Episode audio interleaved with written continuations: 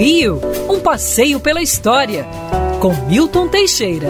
Bom dia, Mário, bom dia, ouvintes. Tenham todos uma ótima semana. Uma semana que começa com um feriadaço, né? Não podia deixar de ser. Dia 15 de novembro é a proclamação da República Brasileira. Fala-se muito dessa proclamação, explica-se mas até hoje existem algumas dúvidas interessantes que eu vou procurar aqui é, elucidar. Em primeiro lugar, é, a República, a ideia da proclamação da República surgiu relativamente em pouco tempo. É, Para vocês terem uma ideia, em 1889, no, Congresso, só tinham três deputados republicanos. Do, dos, dos 150 que lá existiam, só tinham três. Não havia adesão à República. A República começou a ideia a ventilar mais entre os militares, em especial Benjamin Constant, que era um republicano convicto, e sendo o nosso governante, Dom Pedro II, um parlamentarista democrático, ele tinha como primeiro-ministro, ou como chamava-se na época, presidente do Conselho de Ministros, o Visconde Ouro Preto. O Visconde Ouro Preto fez diversas leis e declarações contra o exército brasileiro. Isso levou o exército a uma exacerbação e no dia 15, pela manhã, é, resolveu-se, o, o, o, Benjamin Constant comandou uma tropa para proclamar a República. Quando ele já estava próximo ao Campo de Santana, que hoje é a Praça da República, Diodoro da Fonseca aparece numa carruagem e diz: Vocês vão lá, né? Então, quem comanda agora sou eu. Você é coronel, eu sou general.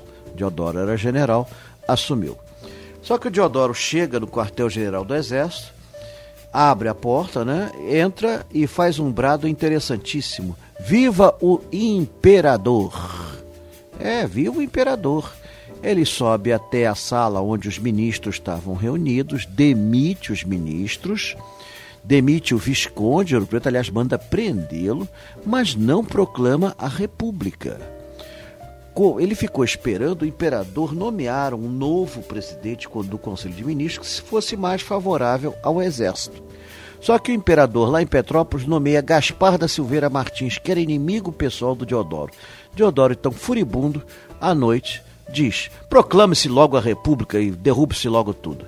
Por isso que na bandeira do Brasil estão as estrelas do céu que só são vistas à noite, na noite do dia 15, porque a República foi efetivamente proclamada à noite do dia 15, e não de manhã cedinho, como aparece nos livros de história, nas pinturas famosas e etc. Deodoro, aliás, ele mesmo dizia que era monarquista, ele se tornou republicano a partir do dia 15. então, ele, ele era a favor de esperar o velho ser enterrado. Mas a República não esperou até o do imperador passar para o outro lado do mistério. E não haveria terceiro reinado. A princesa Isabel já havia declarado que não seria imperatriz, e o conde de disse que os filhos da princesa Isabel jamais poderiam ser imperadores do Brasil, porque eram todos uns retardados. E olha que era o pai que estava falando isso. E naquela época, ser retardado significa que você não podia dirigir esse país. Então, você vê que a coisa era assim. Tinha monarquistas favoráveis à manutenção do imperador? Tinha, mas o imperador caiu sem luta.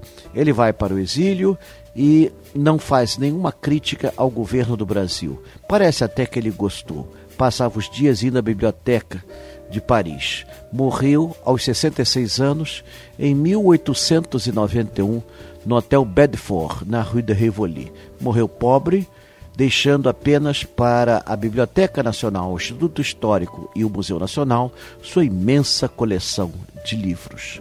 Morreu como um grande homem, um homem digno, honesto, que em 50 anos não impôs censura ao país, nem fez nenhuma prisão política.